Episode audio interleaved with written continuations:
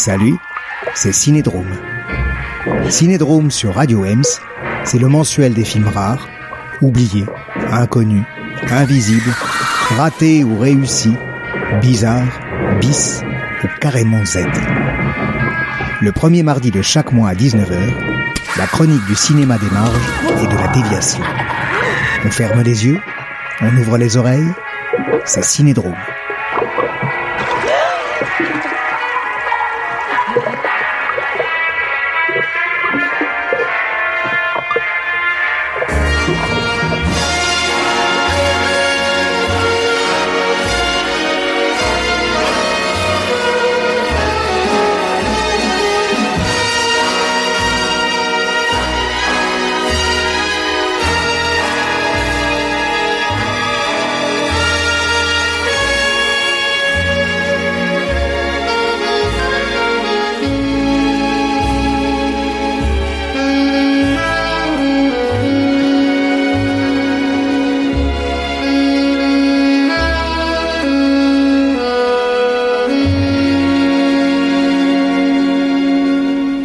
Cinédrome, 7 Pour son retour tant attendu sur l'écran noir de vos oreilles, voici, c'est cadeau et ça tombe bien, c'est la nouvelle année, un cinédrome exceptionnel. Un numéro double, doublement double, une double extase en quelque sorte. Double, ça veut dire en deux parties, et deux fois plus long que d'habitude, un long métrage quoi. Eh oui, pour fêter 2020, une année double, elle aussi, en deux fois vingt. On aura un contenu double, avec un film et un livre et ses auteurs, et ils sont deux. Soit un livre écrit à deux fois de quatre mains, et qui dissèque et qui disserte sur le film. Vous suivez? Allez, foin de digression, et entrons dans le vif du sujet, voire dans le sujet à vif. Ça va philosopher.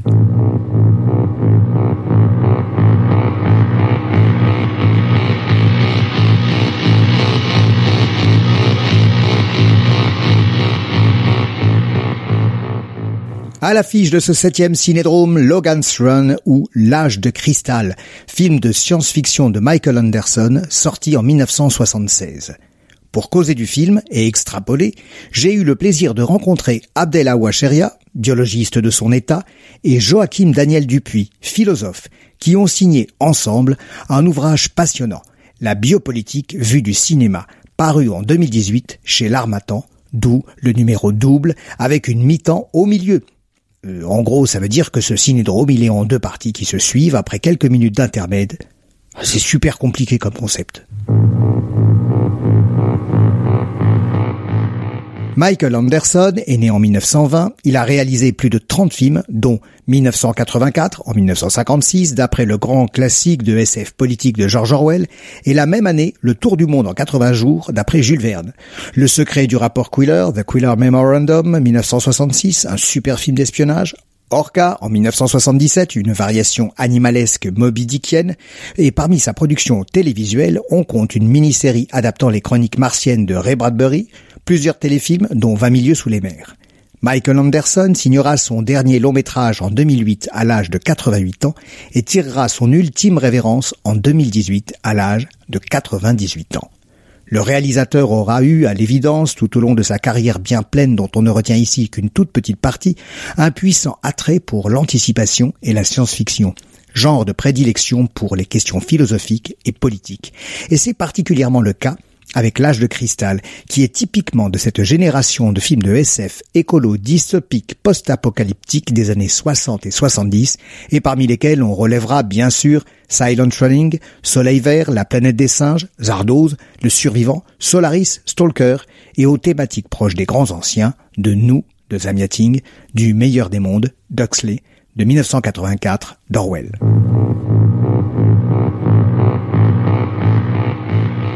L'âge de cristal, titre original Logan's Run, est un film états-unien de 113 minutes produit par Saul David pour la MGM, tourné en procédé métrocolore et sorti en 1976.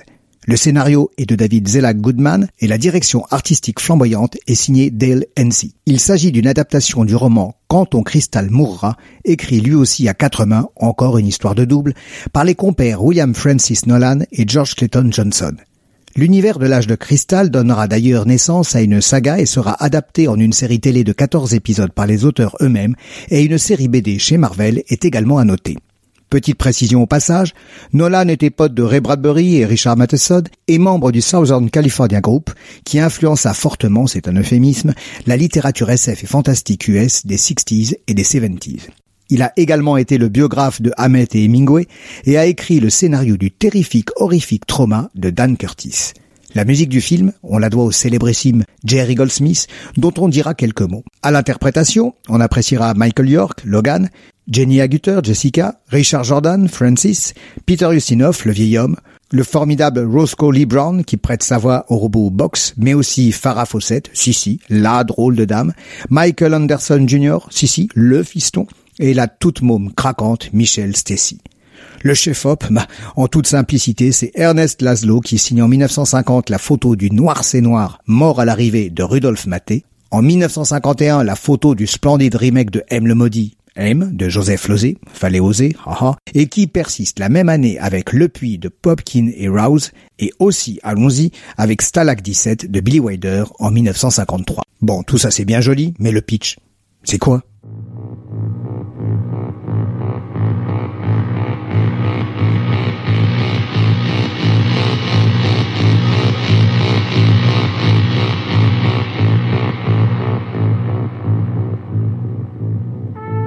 Nous sommes en 2274. Ce qui reste de l'humanité vit dans une ville bulle unique, le Dôme. Ses citoyens y baignent dans le jeunisme et un présent perpétuel de plaisir et de jouissance. Ils ignorent la faim, la maladie et la vieillesse, et le monde extérieur, supposé invivable, leur est parfaitement inconnu et interdit. Les enfants naissent en couveuse et tous les êtres du dôme ont un cristal implanté dans leur paume, une horloge qui décompte le temps restant à vivre. 30 ans est en effet l'âge maximal qui permet la régulation écologique et démographique de ce futur post-apocalyptique. À ce terme de vie a lieu la cérémonie du carrousel. Les trentenaires s'envolent et se désintègrent pour renaître. Telle est du moins la croyance qui cimente la collectivité, croyance délivrée par l'ordinateur central le maître gestionnaire du dôme. Mais ce monde n'est pas parfait. Des enfants et adolescents sauvages, les louveteaux, vivent à sa marge, dans des zones en ruine. Des fugitifs, les runners, ne croyant pas à la réincarnation, cherchent à fuir leur exécution programmée et à quitter le dôme pour un hypothétique refuge extérieur, le sanctuaire. Logan est un limier, un sandman, en bref, un flic chargé de traquer et d'abattre les fugitifs. Il exerce sa fonction avec brio, appétit, joyeuseté et jouissance, jusqu'au jour où il va lui-même, par accident, se retrouver dans la position du paria, du fuyard, du runner. C'est au cours de cette fuite qu'il va découvrir la puissance d'agir, l'amour, le goût de la liberté, le devenir, l'événement, ce qui n'est pas écrit.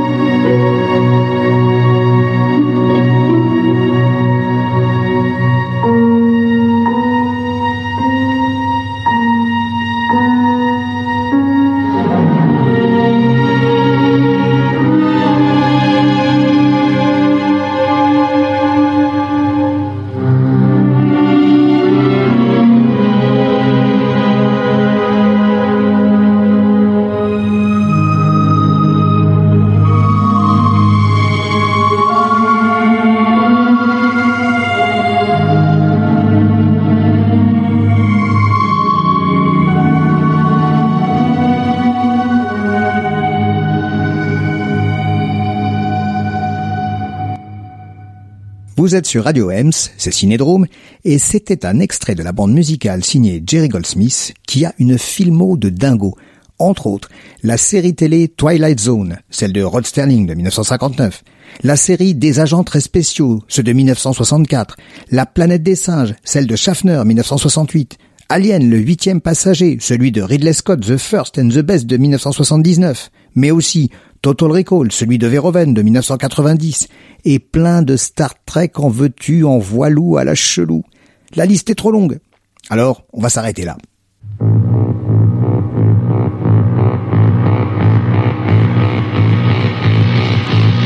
Abordons donc maintenant le vif du vif dans le sujet comme une plaie à vivre dans la paume de ta main avec un cristal dedans qui décompte le temps qu'il te reste à vivre avant que Zarma tu renaquis. T'as rien compris, c'est pas grave, tu vas comprendre si tu suis bien tout bien ce qui va suivre, mais avant tout, attention. Avertissement. Ce qui va suivre se concentre autour du film d'Anderson. Le roman et la série télé ne seront pas vraiment abordés, bah sinon on n'était pas rendu.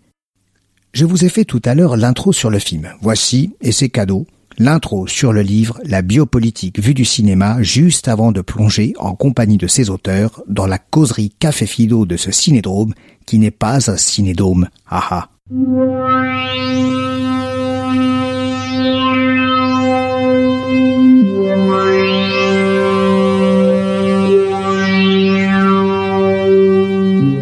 L'âge de cristal est un parfait exemple de proposition biopolitique. On y découvre une gouvernementalité d'un nouveau genre, tout à la fois rêve et cauchemar de la biopolitique de demain, celle de dôme post-démocratique, capable d'assurer une vie parfaite. Mais est-ce pour autant une vie bonne? La biopolitique vue du cinéma, de Joachim Daniel Dupuis, philosophe, et d'Abdel Awacheria, biologiste, analysant l'œuvre d'Anderson tout en faisant détour sur bien d'autres films de science-fiction, déplie comment nous sommes déjà entrés par le cinéma, la télévision, Internet, sans même nous en rendre compte, dans des dômes de cristal. Il n'y a désormais plus qu'une seule question à se poser. Pouvons-nous en sortir?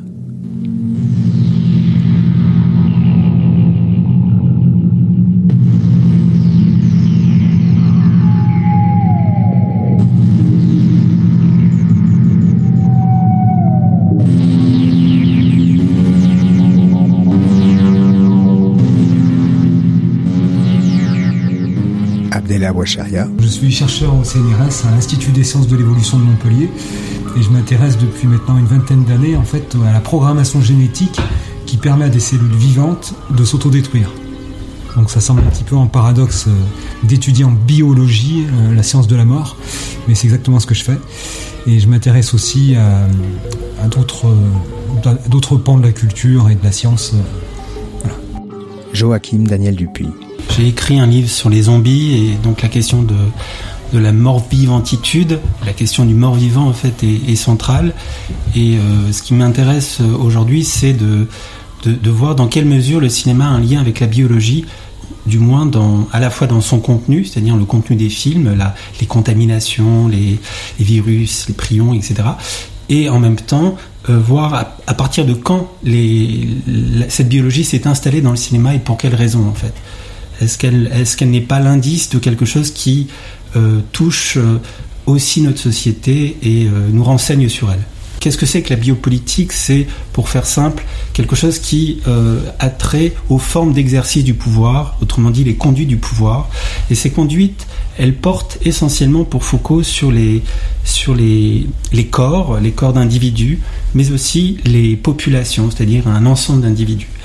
Et euh, Foucault a notamment travaillé dans Surveiller et punir sur la, question de, de, la peste et comment euh, la peste a, été traitée à travers le dispositif qui a été mis en place, à savoir le, panoptisme, le panopticon, qui est en fait euh, quelque chose qui sera repris ensuite par Jérémy Bentham dans le cadre de la prison qui en quelque sorte propose un modèle de la prison et de la manière de, gérer en fait les, prisonniers à l'intérieur d'une prison. en ce sens, ce concept de biopolitique n'a, à ma connaissance en tout cas, pas été vraiment utilisé dans le cadre du cinéma et, euh, notamment dans les analyses cinématographiques, puisqu'en général c'est plutôt euh, des analyses sémiologiques, des analyses thématiques, fort intéressantes, mais qui mettent de côté en fait tous ces aspects du pouvoir qui, à mon sens, pourraient nous aider à mieux comprendre l'impact du cinéma sur nous en tant que spectateurs, mais aussi, je dirais, en tant que réalisateur ou en tant que peut-être aussi. Et euh, le fait d'avoir intitulé la biopolitique euh, vue du cinéma, c'est une façon de justement de pas investir le terrain de Michel Foucault, mais plutôt de montrer comment euh, ce que Foucault a fait travaille déjà aussi le cinéma, alors que lui-même n'a quasiment pas abordé cette question dans le cinéma et en tout cas dans le cinéma de science-fiction et de genre. Notre vision habituelle du pouvoir est, liée à, la souveraineté, une vision un peu contractualiste qui consiste à, imaginer une forme euh, d'État avec une police, une armée, qui effectivement, par le biais des droits, peut agir sur les individus, les arrêter, les, juger et, éventuellement les, mettre en prison. Mais euh, ce qui est intéressant avec le, concept de biopolitique, c'est que Foucault s'est attaché à des, formes de vie mineures, des formes de vie paria, c'est-à-dire euh, les invisibles ceux que justement on n'a pas l'habitude de mettre en avant et qui euh, nous renseignent sur le fonctionnement du pouvoir. Et euh, en ce sens, euh, le paria, le, mort-vivant est aussi, est aussi un, paria à sa façon.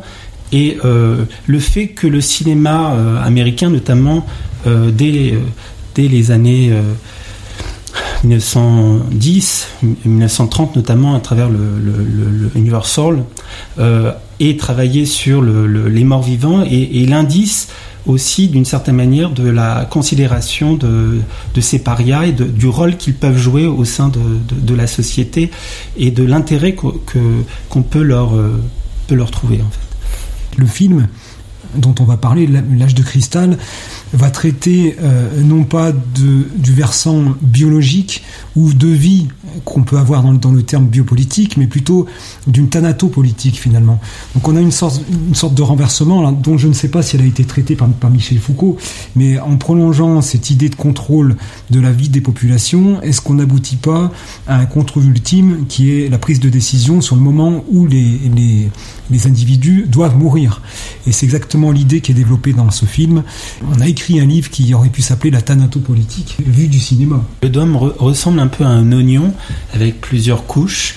Et ces, couches sont comme des membranes, en fait, comme des tissus qui euh, enveloppent les, les, individus, ou même on pourrait parler d'une population euh, d'individus, ou deux populations différentes. Il y a ceux qui sont euh, exclus, qui vivent dans, dans des parties reculées, qui ne sont pas, des, on pourrait dire, des citoyens. Puis il y a les citoyens qui, eux, mènent une vie de plaisir et de, de, de, faste et euh, qui n'ont d'autre souci que de regarder l'horloge de vie, euh, euh, on va dire, grandir.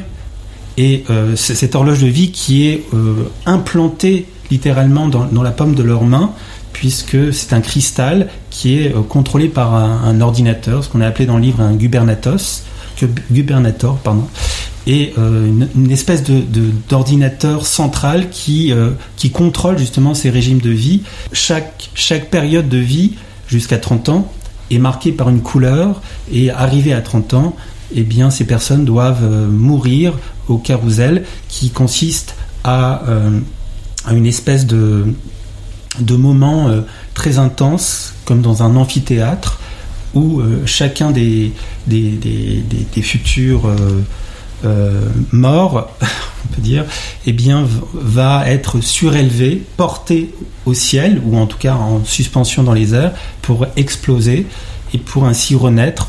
Du moins, c'est ce que, ce que indique la phraséologie du, du dôme. Il existe aussi quand même une, disjonction au sein du dôme, puisque certains pensent que la Renaissance ne, passera pas justement par le carrousel, mhm. et qu'elle passera par le, la, découverte du sanctuaire, ce qui, ce qui semble indiquer au moins deux conceptions de la vie après la mort. En tout cas, une conception euh, de la Renaissance, euh, celle qui est proposée par le dôme, qui serait fausse, et puis une conception réelle euh, qui permettrait aux individus de durer éternellement. Ceci dit, les, deux conceptions en fait se rejoignent dans le sens où on a, on a affaire en fait à deux lieux, lieux refuges dont on ne peut pas attester de l'existence. C'est-à-dire que la réincarnation suite au carrousel euh, n'est pas attestée, n'est pas vérifiable, et la découverte du sanctuaire est, est laissée à l'appréciation euh, des croyances de chacun à l'intérieur du dôme. Ce dôme a été construit par les ancêtres des résidents qu'on donc on a à l'intérieur du dôme dans le film. Et les ancêtres de ces résidents, ce sont des humains qui sont pas très éloignés de, de l'époque à laquelle nous vivons actuellement. Donc le, les conditions, les causes de création et d'émergence du dôme, elles sont directement liées à toutes ces thématiques liées à l'effondrement euh, qui sont donc abondamment développées actuellement et qui consistent à remplacer un petit peu l'horizon de l'humanité par cette, euh, cette euh, mauvaise nouvelle, cette catastrophe qui nous attend et qui est celle de la disparition euh, de l'espèce humaine et malheureusement de bien d'autres espèces à la surface de la planète. Donc les ancêtres des résidents du dôme ont été confrontés aux problématiques que l'on connaît aujourd'hui, à, savoir la surpopulation, la pollution, des guerres, des flux migratoires sans doute, et la réponse qui a été apportée et pensée par ces ancêtres-là, qui encore une fois ne sont pas très éloignés de nous-mêmes, donc on peut voir dans le film une sorte de dédoublement avec variation de notre époque actuelle, donc une, forme d'hétéronymie euh, finalement, euh, d'hétérotopie, je ne sais pas comment tu pourrais qualifier ça toi, d'hétérotopie. Euh, et finalement, ce qui est intéressant, c'est de, de, comprendre que la réponse qui a été proposée par ses ancêtres des résidents du Dôme, elle est une réponse qui se tient euh, dans ses grandes lignes, donc à savoir ré réguler euh, la population. Donc, ce sont des concepts qui sont assez lointains et qu'on retrouve chez Malthus. Donc, on a ici euh, un trait qui, lorsqu'on grossit, est, un, est une prolongation absolue euh, du malthusianisme. On a le fait que euh, ce contrôle de la survie des populations est lié non pas euh, au, fait de laisser perdurer les humains lorsqu'ils deviennent âgés, mais de les éliminer avant qu'ils n'entrent dans la vieillesse. Et c'est une forme qui est de forme de pensée, un raisonnement qui est tout à fait écologique.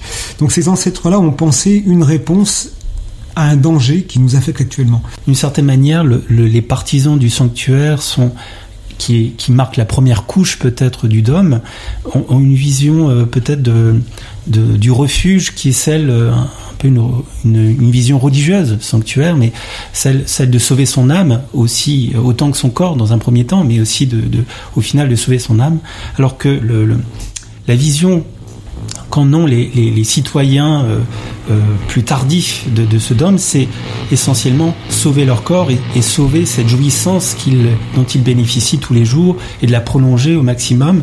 C'est-à-dire qu'ils n'ont même plus ce souci euh, de sauver leur âme, ils n'ont que ce souci de prolonger les plaisirs.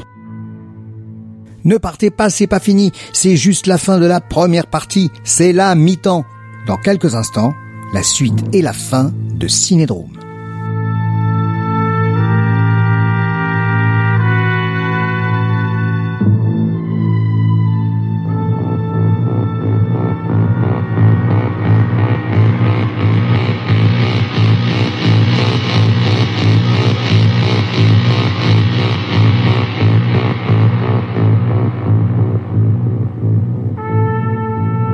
Cinédrome 7e, deuxième partie.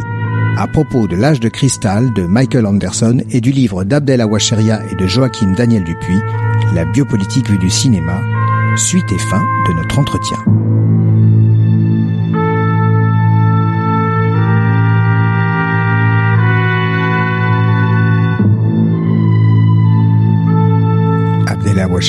L'âge de cristal euh, ne propose pas en fait de solution à cette thématique de l'immortalité parce que ce qui se conserve dans le, dôme c'est justement le dôme. Mais les individus les individus qui, vivent à l'intérieur du dôme sont recyclés en permanence. Donc ils doivent d'abord mourir et, euh, et, et force est de penser qu'ils ne se réincarnent pas en réalité. Donc l'entité, l'échelle du vivant qui est concernée par cette logique conservatoire, c'est le dôme. Donc la philosophie du dôme n'est pas celle du transhumanisme en réalité. On ne propose pas aux résidents du dôme de solutions qui leur permettraient de vivre beaucoup plus longtemps, voire même d'annihiler la mort, leur propre mort. On propose une solution qui vise à conserver le dôme. Et, pour faire un petit peu écho à ce que tu disais, Joachim, on se retrouve avec cette idée, euh, on, se, demande si les résidents du dôme sont conscients et jusqu'où sont, sont-ils conscients de ces logiques euh, finalement de domination par le dôme. Parce qu'à aucun moment euh, ces résidents-là, en fait, ne prennent le recul nécessaire à la remise en cause réelle de leurs croyances, que ce soit dans le carrousel, donc qui leur promet une, réincarnation illusoire, ou dans le sanctuaire. Donc on se retrouve avec un dôme qui, quand on, s'y intéresse euh, en profondeur, peut, être lu d'une manière un petit peu métaphorique. Est-ce que le dôme, finalement, c'est pas aussi le dôme des croyances? Est-ce que le film ne nous dit pas que derrière ces logiques de conservation, on conserve un système de croyances dont nous autres humains avons besoin pour nous bâtir une vision du monde? Est-ce qu'on n'a pas cette lecture, cette strate interprétative dans le film également? Joachim Daniel Dupuis. Peut-être que le fait que l'ordinateur contrôle par le cristal les corps euh, agit en fait directement sur la physiologie des corps, sur euh, l'excitation permanente ce qui, garantit un, état d'esprit, un équilibre euh, des personnes et, une volonté de, rester dans ce bien-être sans se poser de questions justement. Et la croyance justement euh, au DOM viendrait du fait qu'on n'a pas besoin de se poser de questions puisque le DOM fournit ce dont on a besoin comme un peu une drogue au fond permanente qui euh, qui est garantie jusque 30 ans en quelque sorte et qui sera renouvelée évidemment après. Euh, ce qui euh, pose la question évidemment de cette fracture. Pourquoi à 30 ans faut-il euh, mourir pour, pour renaître ensuite? Pourquoi mourir? Puisque le, dôme pourrait, pourrait garantir en fait cette continuation.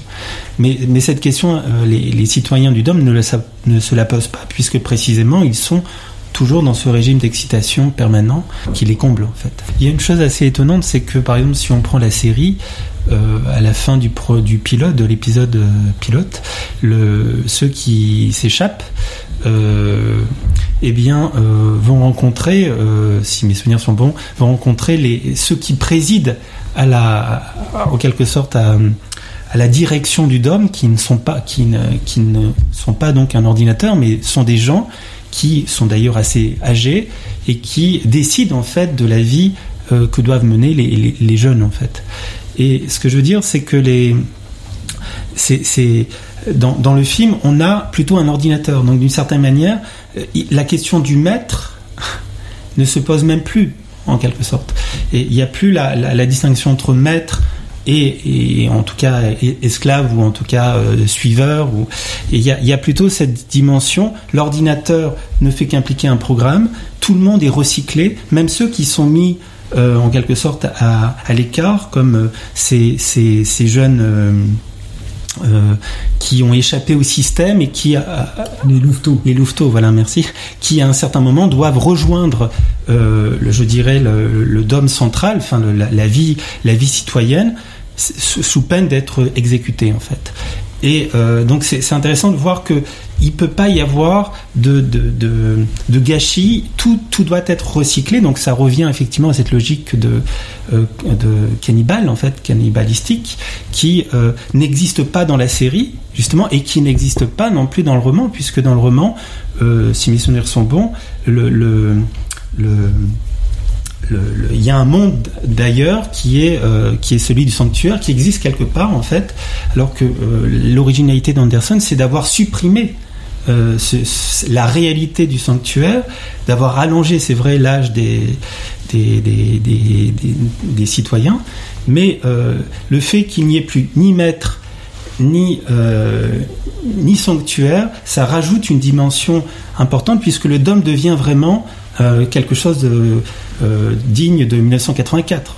Moi, ce qui me frappe dans le film, c'est qu'on a, euh, enfin, mis à part le fait qu'on n'a pas d'animaux dans le film, on n'a pas d'argent non plus. Tout est gratuit. Donc, on a, on a une culture de la gratuité qui vient comme une sorte d'aboutissement euh, de toute cette logique. Donc, finalement, on a encore ici un, renversement qui, qui, est assez intéressant. Euh, moi, ce que j'aimerais dire, c'est qu'on se retrouve en fait avec le dôme, avec des réponses qui sont tout à fait rationnelles aux problèmes qu'on a actuellement. On a dans le dôme un système où on n'a plus d'argent, on n'a plus de gouvernants, puisque tout le problème de la gouvernance a été confié en fait à un ordinateur central. Donc on n'a pas de lutte, on n'a pas de classe politique, on n'a pas tout ça. Même si on, conserve des hiérarchies, on a plus ce problème de la gouvernance. On a une, régulation des populations qui se fait naturellement. On a des systèmes d'approvisionnement qui tournent en flux tendu et en circuit fermé. Euh, on peut penser là qu'on se rapproche de Soleil Vert, comme tu l'as indiqué, avec euh, une forme de cannibalisme. Et on a surtout euh, cette absence de conscience de la part des résidents du Dôme qui font partie d'un programme qui vise en fait à les conserver en tant que produits. On n'a plus des humains qui ont une part d'humanité en eux, ce qui fait que ces êtres humains sont peut-être un peu différents des animaux qui les entourent, mais on a des humains qui sont devenus à l'autre extrême, de l'autre côté, des produits des produits qui ignorent même euh, l'usage euh, auquel ils sont destinés. Et donc, dans ce sens-là, on a une vision dystopique ultime.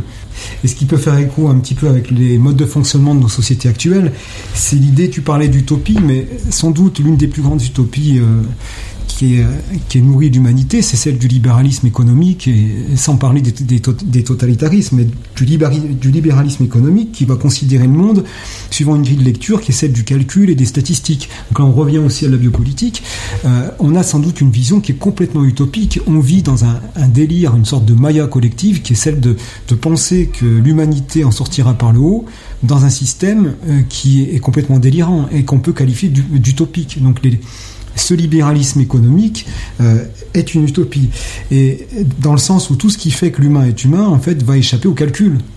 Et je pense que l'intelligence du film, c'est aussi d'aboutir à, cette forme de solution, de parcours initiatique qui est proposé euh, dans le scénario euh, du film, où on ne se cantonne pas à une dénonciation de ces modes de pensée lié au libéralisme ou, au totalitarisme, mais on va plus loin en essayant de, porter l'emphase, de mettre en lumière ce qu'il y a d'humain dans l'humain. Et ce qu'il y a, d'humain dans l'humain, c'est tout ce qui n'est pas quantifiable, justement. Et c'est tout ce qui échappe un petit peu aux logiques numériques de, de l'ordinateur, qui, via son cristal bioprothétique, va exprimer quelque chose qui est de l'ordre de l'inhumanité lorsque euh, Logan et Jessica, les, personnages principaux du film, s'échappent et se, retrouvent à un moment donné euh, euh, dans l'eau, eh bien, Logan s'aperçoit que son cristal est, blanc, autrement dit qu'il est, qu'il est mort, si on peut dire, et, et c'est justement à ce moment-là que Jessica s'offre à lui. C'est-à-dire cette possibilité d'un rapport au corps qui est nouveau, qui, qui n'avait, enfin, en tant que euh, corps amoureux, pas simplement un corps euh, où la sexualité est possible, mais où les sentiments sont possibles. Et c'est à partir de là que, que l'idylle entre eux va vraiment être cristallisée, si on peut dire. Et, euh, et cela, justement, au, plus loin du dôme, et comme si le, le, dôme avait empêché ça, avait empêché, par un souci de sécurité maximale sur, de l'humanité, les contacts, le, vrai contact, le contact, euh, la, sensibilité, le, les affects. Euh, il y a une espèce de spectre des éveils de la conscience. C'est-à-dire que, par exemple, euh, l'état zéro correspondrait aux, jeunes qui sortent du dôme à la fin du film et qui sont comme vierges en fait de de, toute pensée, ils ne savent pas vraiment où aller, ils ne savent pas quoi faire, à part peut-être suivre ou, ou considérer le vieil homme qui les, a attendus ou en tout cas attendez Jessica et Logan. Mais euh, par ailleurs, si on prend Jessica et Logan, on s'aperçoit d'une différence. Par exemple, l'animal, il y a un lézard à un moment donné qui va sur, euh, sur Jessica, elle en a peur, elle est effrayée, ce qui n'est pas le cas de Logan. Et Logan, un peu plus tard, décidera de revenir euh, au DOM pour justement libérer en fait les citoyens.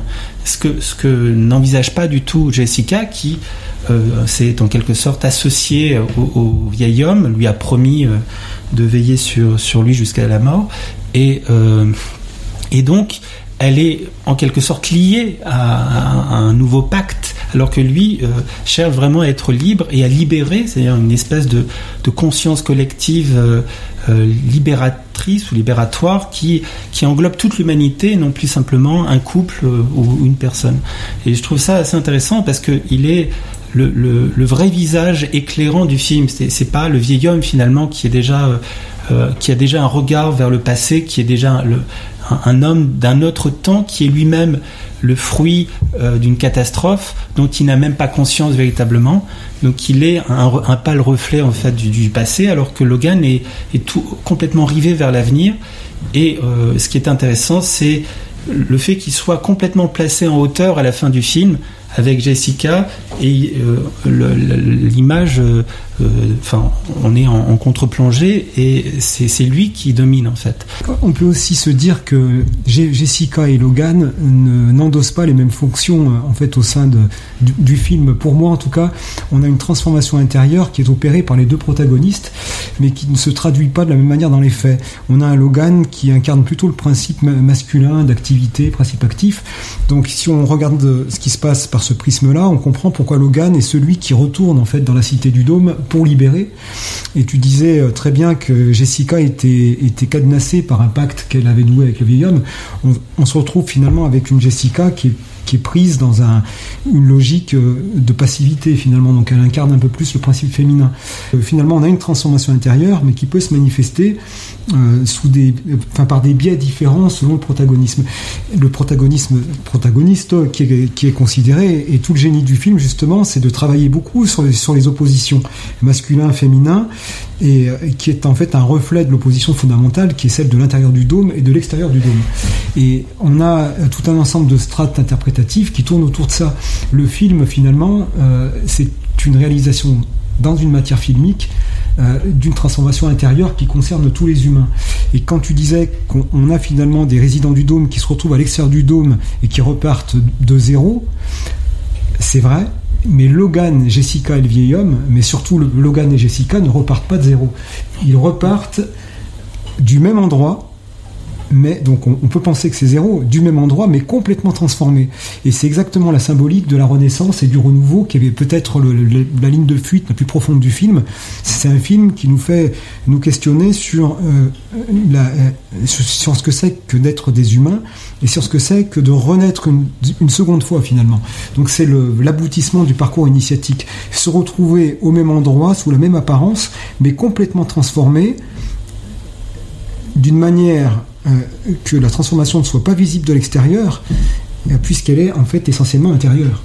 Le, film, à la fois peut être euh, interrogé sur la partie qui concerne le DOM sous un angle un peu foucaldien avec la biopolitique, mais d'un autre côté, on ne peut pas utiliser complètement ces, concepts biopolitiques pour penser tout. Il faut aussi utiliser une logique de l'affect, peut-être deleuzienne ou une logique symbolique qui permette justement de, penser une logique euh, d'opposition, enfin ou en tout cas une logique de, disruptive, si on peut dire, qui vient euh, contrer cette logique du temps euh, linéaire, capitaliste, accéléré, comme dirait Armut Rosa, par exemple, et qui ce, temps qui, vient ouvrir, ouvrir de, de, nouveaux horizons, de nouveaux espaces et de nouveaux affects aussi.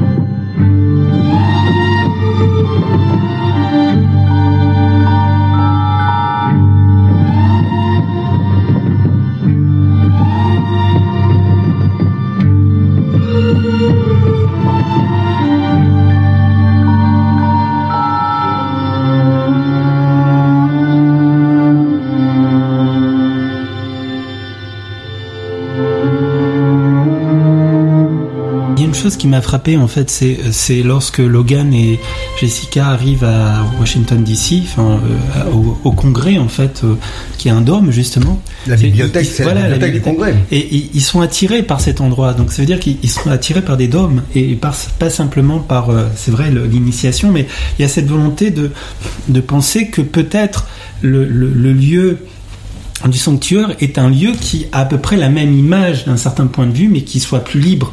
Donc c'est lorsqu'ils arrivent euh, dans ce lieu et lorsque surtout a lieu le combat avec son ami, euh, enfin son ancien ami Francis, que là les, choses vont complètement basculer.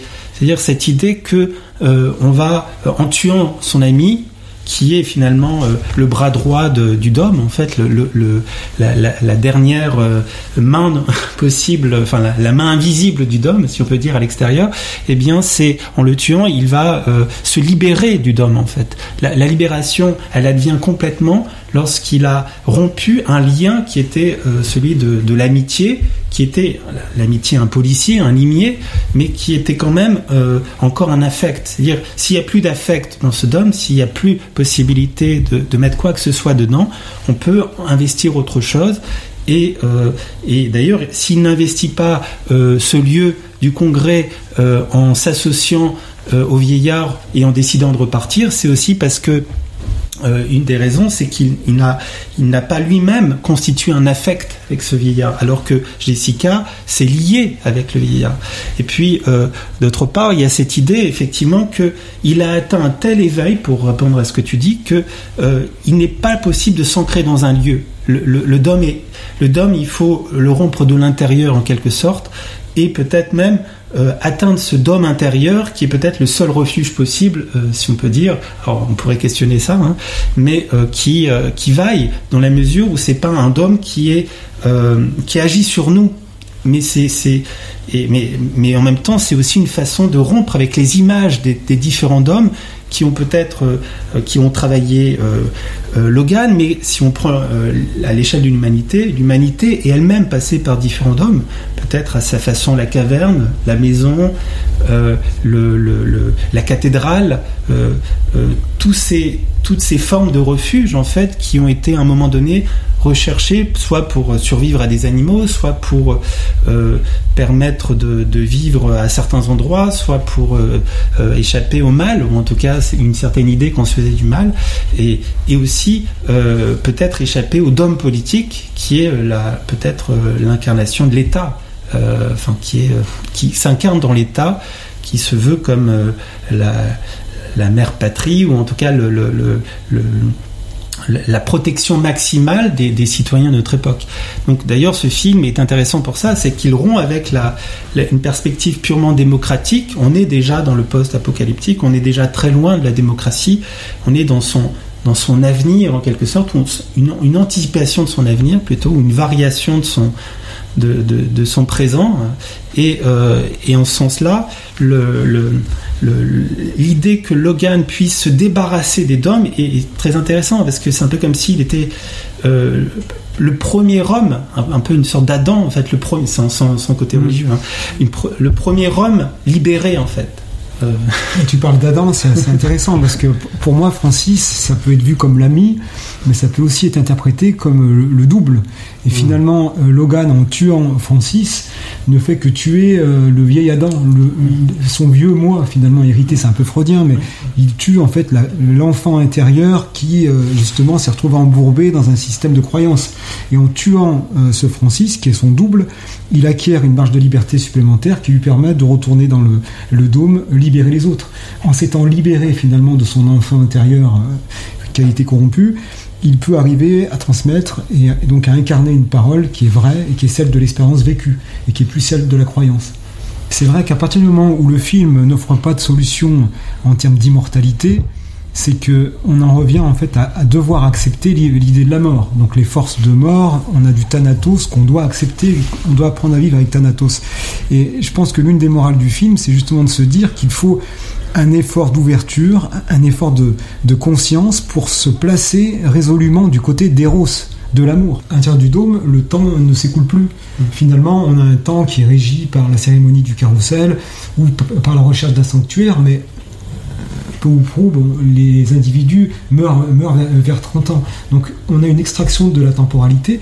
Et tout le génie du film, c'est d'arriver en fait à réinscrire euh, les résidents du dôme dans une temporalité, mais sans les projeter dans une, utopie. On n'a pas cette formulation un peu naïve de dire bah, maintenant tout va bien, l'après-dôme c'est, un, espace-temps de convivialité où tout le monde s'aimerait. C'est pas du tout ça. C'est plutôt on est sorti d'une dystopie, mais on ne va pas entrer dans, une, utopie pour autant. Et on se retrouve dans un entre-deux où il faut gérer quoi? Il faut gérer en fait la transformation de l'homme. L'éducation des humains est à recommencer à zéro à chaque fois qu'un nouvel humain vient sur Terre. On est vierge d'impôts, si je puis dire, et on doit réassimiler tout un corpus correspond à notre passé et on doit refaire tout ce cheminement initiatique de manière à pouvoir renaître donc avoir une seconde naissance comme des humains à part entière, des humains qui ont magnifié la part d'humain qu'ils avaient en eux.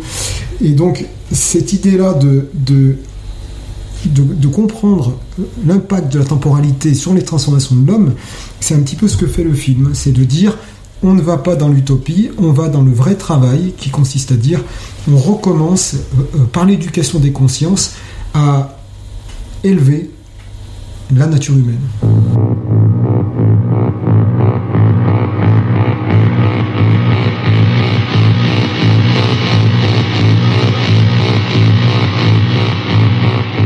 qui fait vraiment l'originalité du film d'Anderson, c'est la, possibilité d'envisager euh, l'effondrement sous une, une vision nouvelle en fait, pas simplement l'apocalypse comme on pourrait le voir dans certaines séries comme The Walking Dead où voilà il s'agit de survivre et plus rien n'est possible et, et c'est la, la, survie euh, poussant à, à, se tuer les uns les autres ou à ne pas se faire confiance.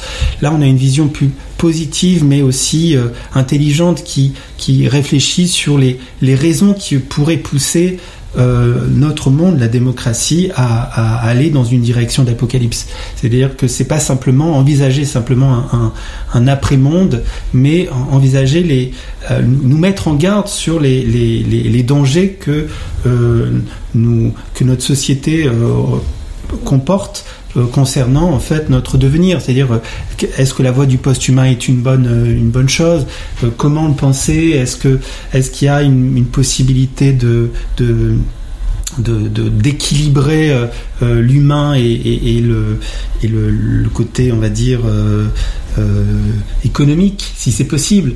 Ou, ou bien faut-il faire quel choix faire d'une certaine manière?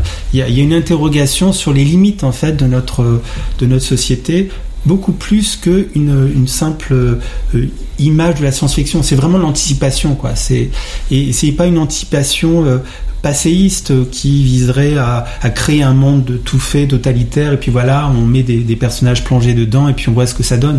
Non, là, c'est poussons les limites de notre société, voyons comment le dôme va se construire, et euh, voyons euh, dans quelle mesure euh, on peut le faire éclater, ce qui veut dire aussi dans quelle mesure on peut faire éclater en nous déjà la formation de ce dôme. Et, peut-être de créer déjà du collectif, peut-être créer des, choses belles dans notre société avant que ça, ne, que ça ne devienne plus fermé et avant que peut-être il n'y ait plus d'espoir d'une certaine façon. L'âge de cristal, en fait, c'est une sorte de boîte de Pandore. On a un film qui se permet un luxe que on ne peut plus aujourd'hui se permettre, ce qui est le luxe de faire une expérience de pensée. Euh, on a une expérience de pensée où le monde s'est écroulé euh, du fait de la guerre, de la surpopulation, euh, d'une mauvaise gestion des écosystèmes. Mais ce luxe-là d'imaginer, de se poser des questions et d'imaginer des pistes pour des solutions qui soient celles d'un humanisme, d'un post-humanisme mais positif, donc aujourd'hui, ce ne sont plus euh, les termes actuels. On n'est plus face à une expérience de pensée, on est face à une prise de conscience d'un monde qui est réellement en train de s'effondrer. Et donc ça, c'est à mettre en, parallèle avec euh, toutes les déclarations récentes d'Aurélien Barrault, euh, le livre de Pablo Servigne et Raphaël Stevens, qui sont des stigmates en fait d'une apoptose civilisationnelle et, et d'un écocide. Donc on n'a plus le luxe de faire des expériences de, pensée, mais on peut tirer un petit peu les leçons qui sont proposées l'âge de cristal, à savoir que euh, il faut satisfaire les besoins d'une humanité qui est beaucoup plus euh, constituée en oignon, un petit peu comme tu l'as dit, j'aime bien cette formulation-là. On n'a pas une humanité qui aurait uniquement des besoins matériels et qui l'amènerait vers la voie d'une production d'un post-humain comme, comme objet de consommation, qui n'a plus conscience de lui-même comme un objet de consommation. Mais on a une, humanité qui est beaucoup plus euh, pléiomorphe, qui a besoin de satisfaction matérielle, mais spirituelle. Et tout cela dans le respect des écosystèmes. On n'est pas dissocié du tout, et encore une fois, la, force de liaison dans l'univers, c'est pas celle qui lie les atomes, mais c'est l'amour. Et c'est un petit peu la, la formule sur laquelle je, je terminerai, c'est une mystique de l'amour. Et effectivement, une mystique de l'amour qui aussi euh, nous, amène à nous responsabiliser concernant en fait nos, nos conduites, parce que précisément euh, le dôme qui est décrit dans le film euh, prend une telle ampleur, c'est précisément parce qu'on s'est délesté progressivement en fait de nos responsabilités, qu'on s'en est remis à des sinon des gourous, du moins des, politiques ou en tout cas des, managers, des, marchands de, de sable d'une certaine manière, enfin des marchands de sable ou des marchands de, oui, du temps d'une certaine manière, euh, en ce sens-là, euh, qui euh, nous ont dépossédés de notre corps et dépossédés de notre âme aussi. Donc pour éviter ce collapse généralisé et cette, cette fuite en avant, de, notre, de nos consciences et de, notre corps, eh bien, il faut peut-être euh, euh, se poser les questions maintenant, avant que les choses n'arrivent. Et euh, à la mystique de l'amour, il y a aussi une, logique de réflexion sur la biopolitique de notre, de notre temps. Et, cela s'inscrit aussi dans le sillage de, Foucault, de, d'Agamben, Alain Brossard, des, gens comme ça qui ont déployé en fait des, des, concepts, qui déploient des, réflexions pour euh, essayer de nous amener à, mieux, penser, à mieux réfléchir sur nos conduites et ne pas se laisser euh, tenter en fait par euh, la facilité, le plaisir ou la consommation. On s'arrêtera là, on n'a pas fait le tour de la question, loin de là. Mais pour vous faire votre propre idée, je vous invite tout simplement à voir ou revoir L'âge de cristal de Michael Anderson et à lire La biopolitique vue du cinéma de Joachim Daniel Dupuis et Abdel Awacheria. C'est bien plus enrichissant que la saga gâteuse d'une franchise que je ne nommerai pas et de ses produits avariés dérivés.